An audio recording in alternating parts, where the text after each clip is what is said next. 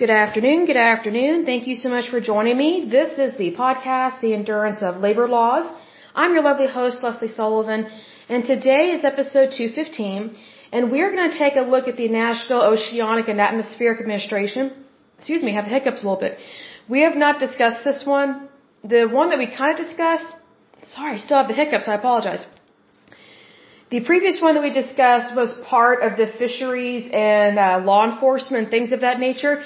This is just kind of one level up from that. So this is one um, that is just kind of the original National Oceanic and Atmospheric Administration. So it's kind of like an agency within an agency.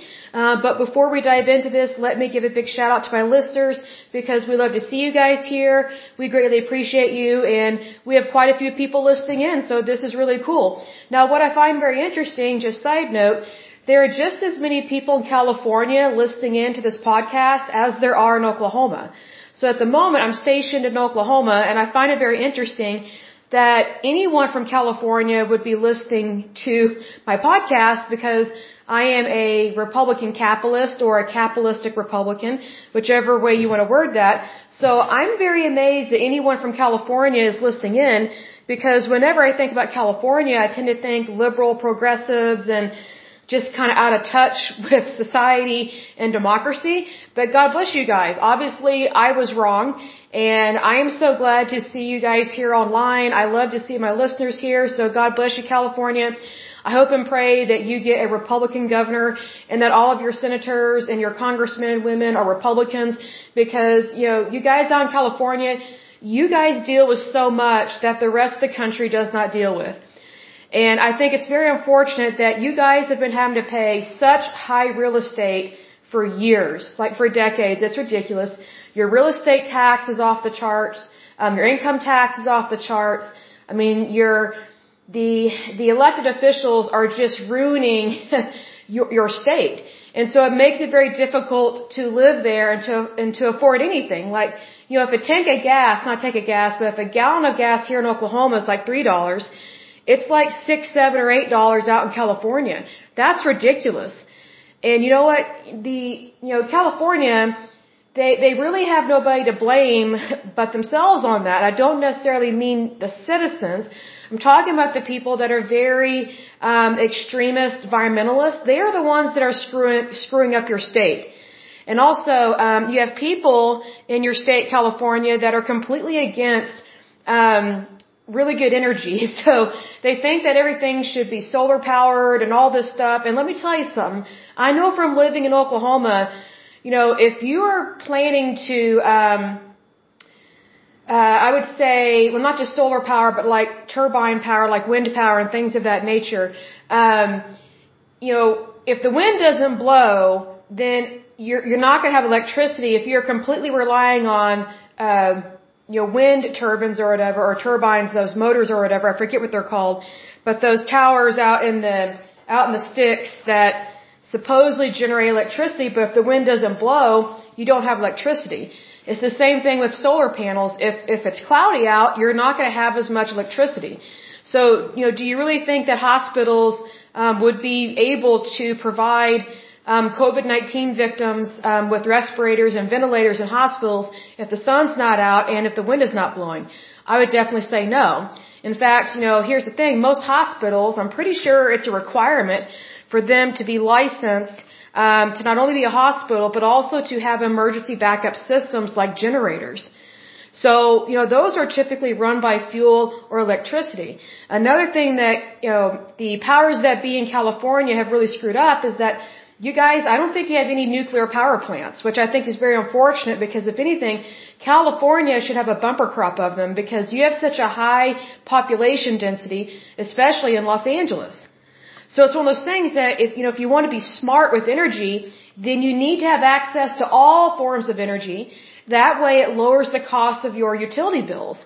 But these nuts out in California that have been elected to office, they do not understand the economy whatsoever. So California, I love you very much. I hold you very dear to my heart. And If anything, California is one of the states that I pray for frequently because I totally understand what you guys are going through. Like I can read about it, I can see your pain and suffering, And you know, whenever I think about if I were living out there and I had to deal with the cost of inflation, I mean, I mean, just the way that you guys are, you know, like for example, um, I actually met some movers a couple years ago that, no, it wouldn't be a couple of years ago. It was like a year and a half ago. My apologies.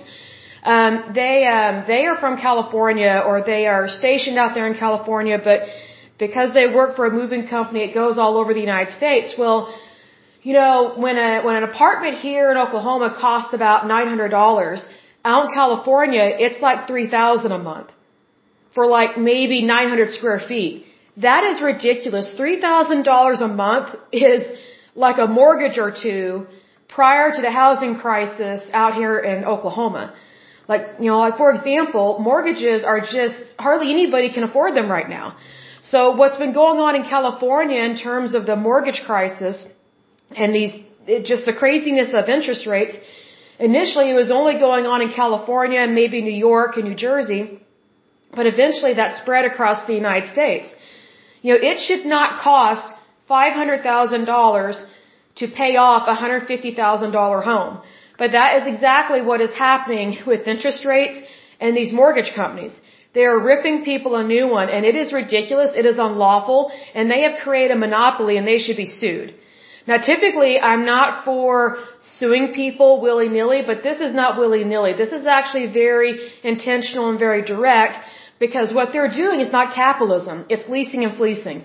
There, there's a difference between making money and then like trying to legally rob people. And that's what's been going on with these lenders um, within the mortgage business and the mortgage industry. And I just think it's ridiculous. It's just it, it's very shameful. So California, I love you guys very much. Reach out anytime. You guys have my information.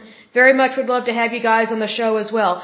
But let me continue to give a big shout out to, to the rest of my listeners.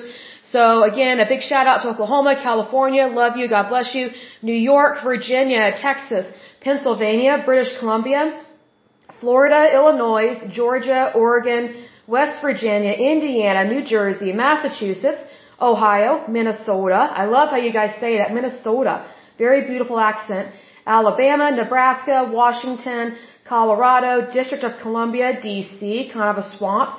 Uh, Mississippi, Tennessee, Rhode Island, Kansas, Louisiana, North Carolina, Nevada, Maryland, Utah, Michigan, Iowa, Alberta, New Brunswick, Wisconsin, Connecticut, Manitoba, Hawaii, good to see you, Hawaii, and Newfoundland and Labrador. In terms of countries, the United States, Canada, the Russian Federation, the United Kingdom, Australia, the Netherlands, Slovakia, South Africa, Japan, Denmark, Uzbekistan, Italy, and there was another one. Uh, oh, Iran and Palestine.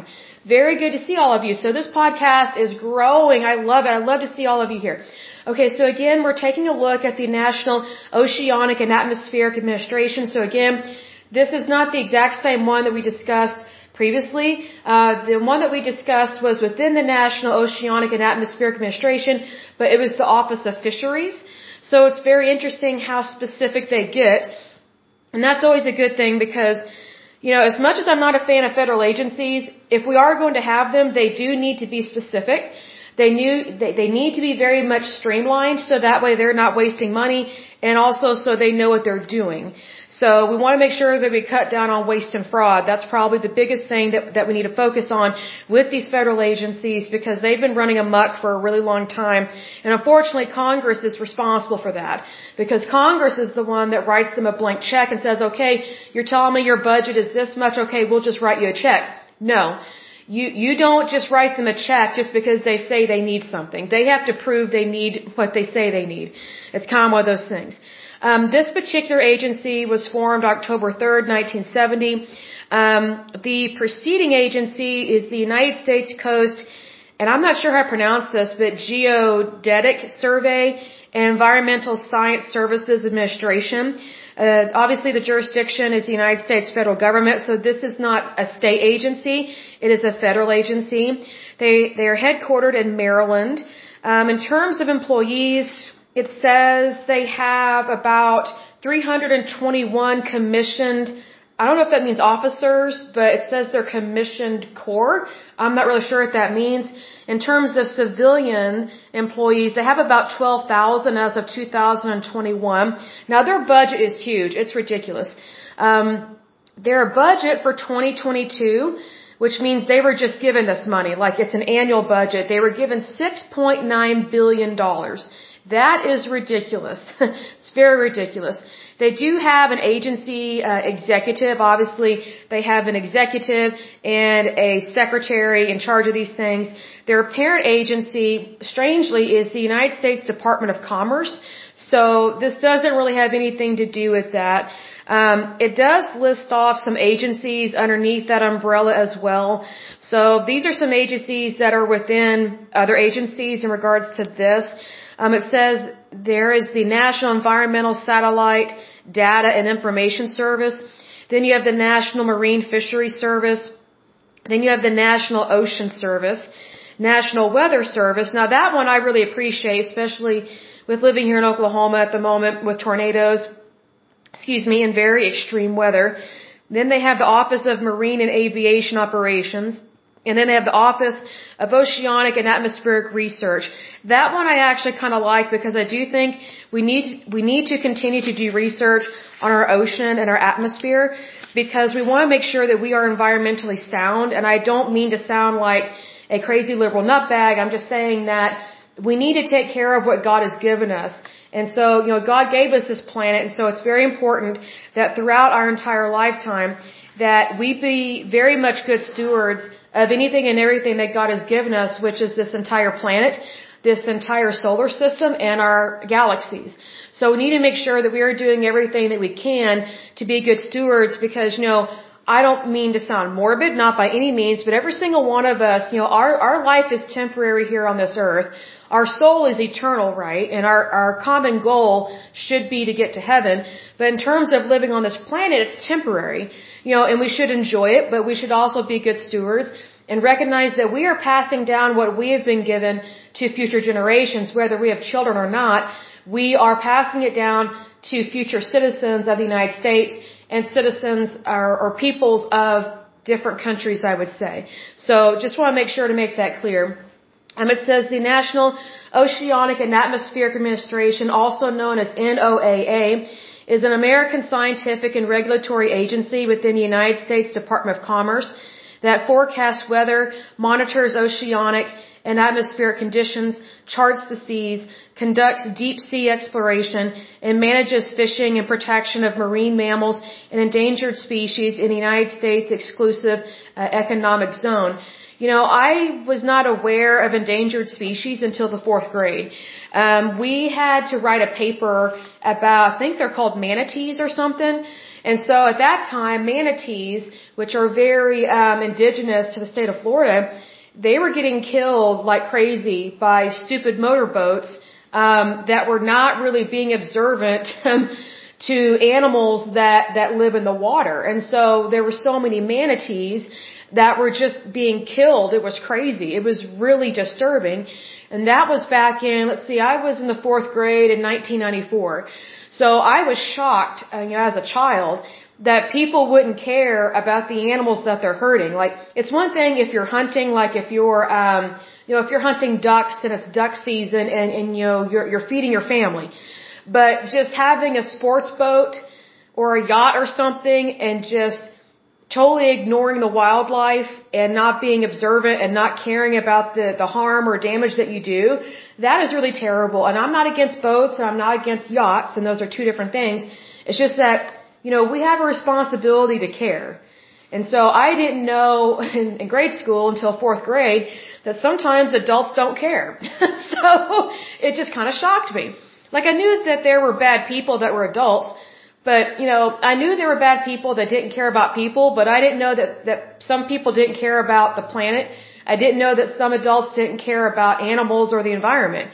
And it really kind of shocked me. I was like, well, if you destroy what is actually in your environment, then technically you are destroying a part of yourself because as human beings and as mammals and as living creatures, we need this environment just as much as the animals. So we are at the top of the food chain for a reason And this planet was created for us because we have souls and we were made in God's image. But it's because of all that that we have the responsibility to be good stewards and not throw this away and not junk it up. So we need to be careful about that. So some of their specific roles include supplying environmental information products, providing environmental stewardship services, that I actually agree with, and also conducting applied scientific research. I agree with that as well, because I think knowledge is power.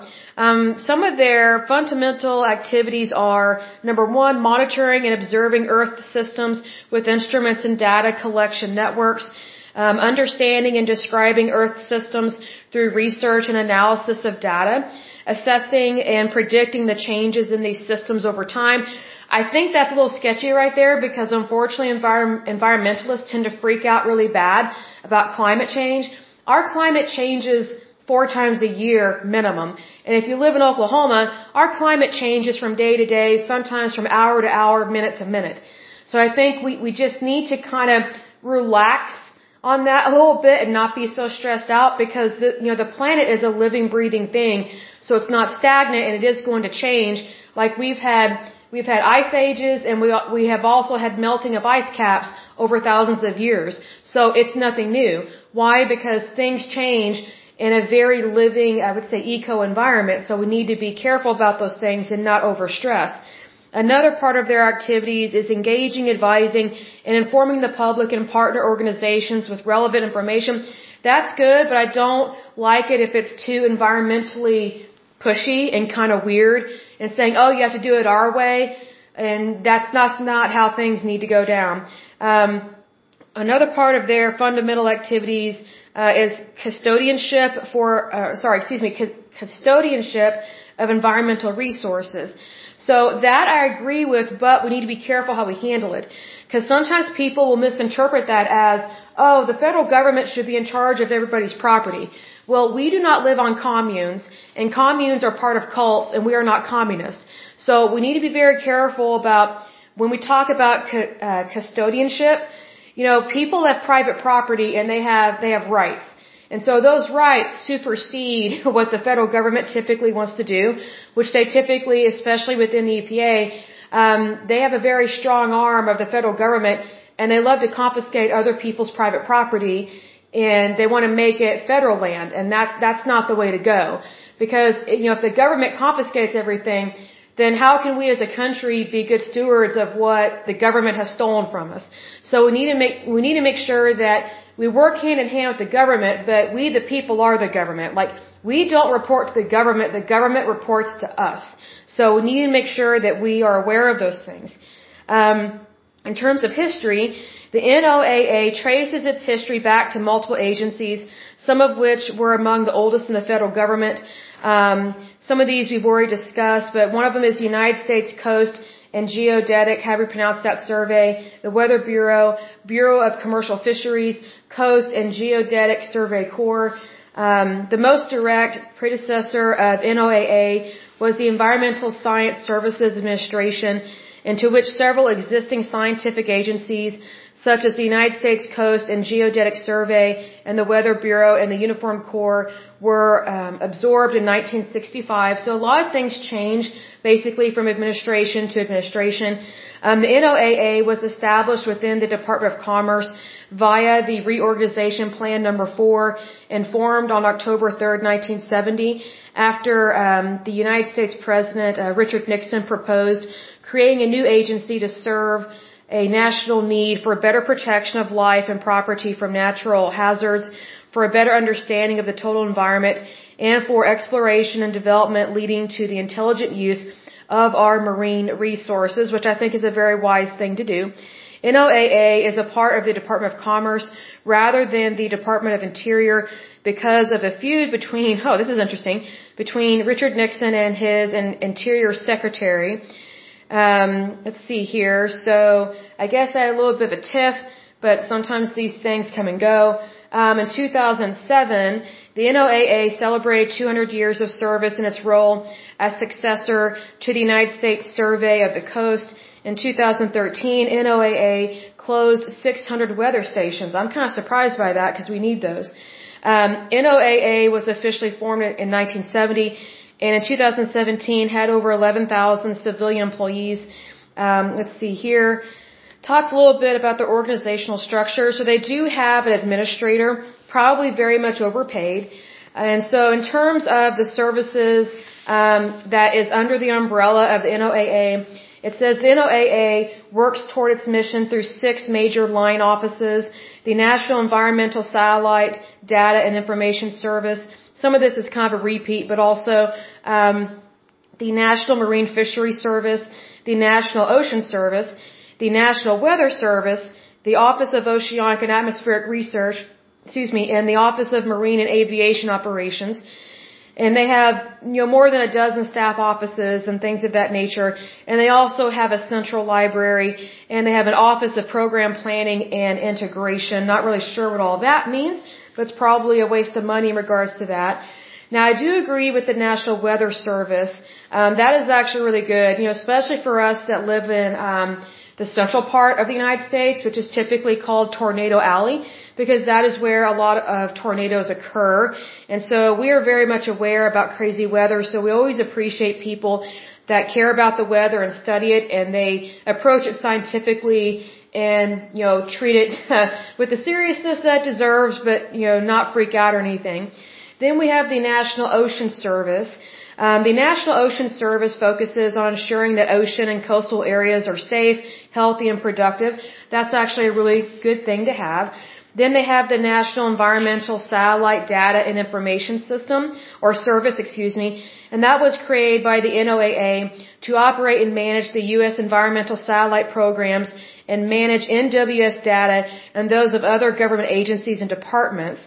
Very interesting there. So it's kind of um, a regulatory thing, and they have um, newer generations of satellites that are being developed and things of that nature. The other thing that they they have, um, among other things, is the National Marine Fisheries Service. We've touched on that just a little bit, but not in great detail. Um, the National Marine Fisheries Service, also known as NOAA Fisheries, was initiated in 1871, so it goes back quite a ways. Um, its primary goal of the research, protection, and management and restoration of commercial and recreational fisheries and their habitat and protected species. Um, this particular department operates 12 headquarter uh, offices, five regional offices, six fisheries uh, science centers, and more than 20 laboratories throughout the United States and its territories. So they do quite a bit, and that's really good because the last thing we want is to deplete our fish resources. You know, imagine if we depleted all the fish, like no more salmon or no more tuna. Well, we, you know, you would lose a lot of nutrients, right? So we need to make sure that we take care of these things. Uh, another aspect of what this particular agency does is the Office of Oceanic and Atmospheric Research.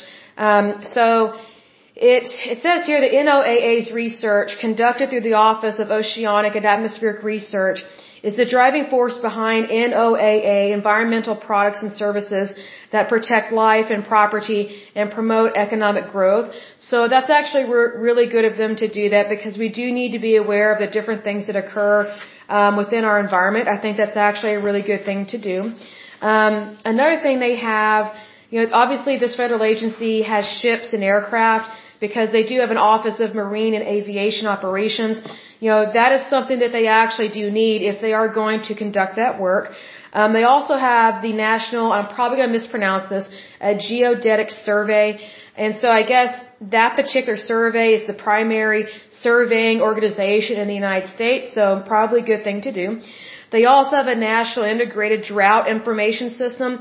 Being that I am originally from Oklahoma, that's really important because Oklahoma, when we go through a drought, it's really bad. I mean, in case you don't know much about Oklahoma, if you're from another country, um, Oklahoma uh, way back in the 1930s, we had what was called the Dust Bowl. And it was really bad. Like people were starving, people lost their homes, they lost their farms, and we had no rain uh, for a long time. And also another bad thing that happened was farmers were not utilizing their land properly, so they overfarmed the topsoil. So then when the wind blew, which the wind blows quite a bit here, it created a dust bowl, literally, like it was just dust everywhere. It was very difficult to breathe, caused a lot of disease, and a lot of people starved. And so it's one of those things that because so many things, I would say, accumulate in terms of problems, it made the Dust Bowl way worse because we did not get any rain for a really long time. And the Dust Bowl was just really hard for Oklahoma and other states as well. Like a lot of people suffered because they were not able to grow their own produce and also because of what these farmers did, um, they were not being good stewards of their land. So it's one of those things that, you know, when you, when you deplete the topsoil, and mind you, our topsoil is not like Mississippi soil. Like we do not have rich soil here. So you would think that being that, you know, we don't have rich soil here per se, maybe I should lift that up in prayer that we do get rich soil. If you already know that you don't have rich soil, then you have to make sure that you don't overdo it on your farming. Well, they didn't practice good stewardship of their land back then, and then they also got gypped um, out of their land by bankers from up north. So not only were people starving, but they lost their homes and their farms because they got gypped in business deals. And then we, and then we ended up having a, uh, a stock market crash and things of that nature. So Oklahoma's been through a lot. But it's very important um, to understand droughts and try to avoid droughts. And so one of the ways that Oklahoma avoids droughts, excuse me, let me get a drink of water. Hold on just a second. One of the ways to avoid droughts is to create man-made lakes. And what's really nice about man-made lakes is that you always have a water supply. And a lot of these man-made lakes, they are, they are dammed. Like they dam a river or they, or they build a dam and make it so that even if you don't have a river, you have a dam there. And that dam, it provides electricity to the city or town that is near that area. So it was actually a really smart thing that they did after the Dust Bowl and after things kind of calmed down and they recognized, hey, we can't go through something like that again. You know, because obviously, you know, at that time they could not rely on consistent rain. Like we have very inconsistent rain. The only thing that is consistent about Oklahoma weather is that it's inconsistent. And so you can't always rely on sunshine or rain or normal temperate climate. You know, it's very crazy weather here, so it's it's just very disturbing. But anyway, um, needless to say, this this particular agency has a national integrated drought information system. And so it says that this is a program within the NOAA with a, I think it's interagency mandate to coordinate and integrate drought research, building upon existing federal, tribal, state, and local partnerships in support of creating a national drought early warning information system. Well, here in Oklahoma, we know that we are prone to droughts, unfortunately, so we already know about some of that. Um, but I think the best thing to do is to make sure that you always have a water supply. Always, always, always. And so what they started doing, you know, out in the boonies, and when I say out in the boonies, that's a word that we use here in Oklahoma um, to describe like when you live out in the country. A lot of people that live out in the country, they have their own water supply. They typically do not have to go through the city because it would cost a lot of money for the city to run pipe um, out to their property. So a lot of people tap into their own water table that is actually below ground on their land. So that's one of those things that at this point is, is very controversial in California. Um, I've mentioned this before that out in California, there are many farmers out there that are suffering at the hands of a tyrannical government in California because these farmers that have ranches and um, places of business, and you know they have produce and they have their own farms. Most of them have their own water supply because they're operating on their own land. Well, unfortunately, what some of the government or powers that be out in California are doing, they are charging these people a fine and a fee for using their own water. Like they're not even using water from like the city of Los Angeles or San Francisco or San Diego. Like they're not using city water to water their crops or their fields. Like they're, they're tapping into their own water supply with their own water rights.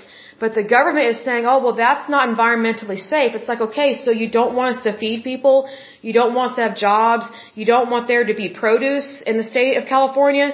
So what these farmers are having to do and these ranchers as well, they're having to pay all these monies and get these special permits just to water their crops because the state of California, unfortunately, the stupid government out there, and the powers that be, typically crazy liberal Democrats, they want to control other people's property and the water that is on their property.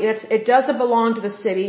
It doesn't belong to the state. And it doesn't belong to the federal government. But they are trying to control and suppress what these farmers can do. And all for the sake of, of environmentalism. It's like, okay, do you want a drought? You know, do you want grass fires? You know, do you want more fires out in California? Then give these farmers and ranchers a chance to tap into their own water supply that they have been paying for on their own by paying property tax. And you know, a lot of these farmers, they have lived and operate on the same on the same land for years because it is typically a family um, a family owned business. So it's one of those things that government, big government, does not respect businesses of any kind, especially small mom and pop shops, and they do not respect family owned businesses. And the reason why big government does not respect those kinds of industries is because you know farmers and ranchers and small mom and pop shops and family owned businesses they can't they typically cannot afford to have a corporate lawyer. But these big corporations can afford it. So who does the government go after and punish? They go after people that you know it's very hard for them to defend themselves so needless to say the cost of goods has been driven up even more out in out in California because the state of California is trying to control the water supply by limiting the water supply, which makes no sense. But anyway, that's that's some of the stupidity of the state of California. Um, let's see. Moving on, they do have a intergovernmental panel on climate change, which I think is stupid. Climate change is nothing new. Um, it's it's something that happens naturally in our environment because you know this planet is a living, breathing um, entity, so to speak. I mean, it's not human, but I mean, it's um, it's it's a living organism, and the reason why is because God made it that way. So, I mean, the planet was made for people. Um, we were not made for the planet. So, what that means is that you know God created the planet first. He created the solar system, the galaxies, all this stuff. He created everything so that we have so that we have and had a place to live and to call home. So it's one of those things that you know Earth is a gift to us. All of it is a gift. So being that it is a gift from God, we need to treasure it, appreciate and take care of it and be good stewards. In that same token, being a good steward does not mean that you give your government permission to take uh, take property away. Excuse me, I still have the hiccups. I apologize. Um, being that we are supposed to be good stewards, the worst thing you can do is give your government permission to control other people's property and to the extreme because it's not the federal government or the state government that owns these people's private property. It's the individual citizens that own their private property. So we need to make sure that within environmentalism, which can be a good thing, we need to make sure that we are not overdoing it and that we are not punishing people, but instead enabling people to be able to provide for themselves, their families, their communities, their, their state, and their country. So, you know, we need to make sure that we are not getting in the way of someone else's prosperity and that we are not using rules, laws, and regulations to punish people. Not like that. You know, if someone breaks the law, of course take them to court, you know, file charges, you know, sue them, whatever the case may be. But hindering, you know, like for example, like what I talked about with these farmers and ranchers, you know, punishing them for using their own water supply that they, that they service on their own and they have to drill for, that makes no sense. I mean, it's just, I never thought the government could get away with that. But that's the craziness of California. So again, California, I love you guys very much. I pray for you all the time. And I will continue to lift up prayers for you because you guys do not deserve to be treated like that. It's ridiculous. But I'm going to say this, and this might sound a little harsh, but you know on this podcast, you know, we call a spade a spade and we say it like it is. Please hear me, California. You need to start voting people into, into office that are Republicans and that are capitalist. Because obviously the Democratic Party is not for you, they are against you. Like, don't believe that, oh, we need to, we need to take care of everybody. Well, here's the thing. You know, you don't need a nanny. You need more freedom. So if you keep voting in Democrats, then you're going to continue to have these problems and to have way worse inflation still, you know, than, than compared to the rest of the country, and that's just not right.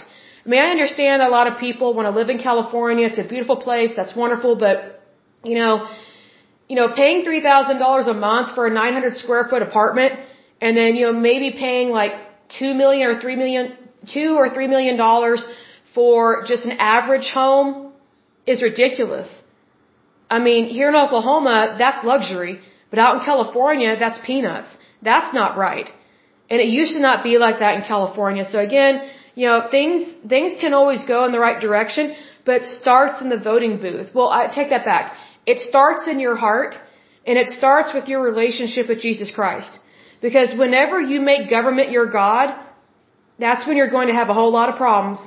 And it makes it very difficult to get any of your freedoms back. So put God first and everything else will fall into place. And then that way, when you do go to the voting booth, you will be voting for the people, by the people, because the power is with the people, always has been and always will be.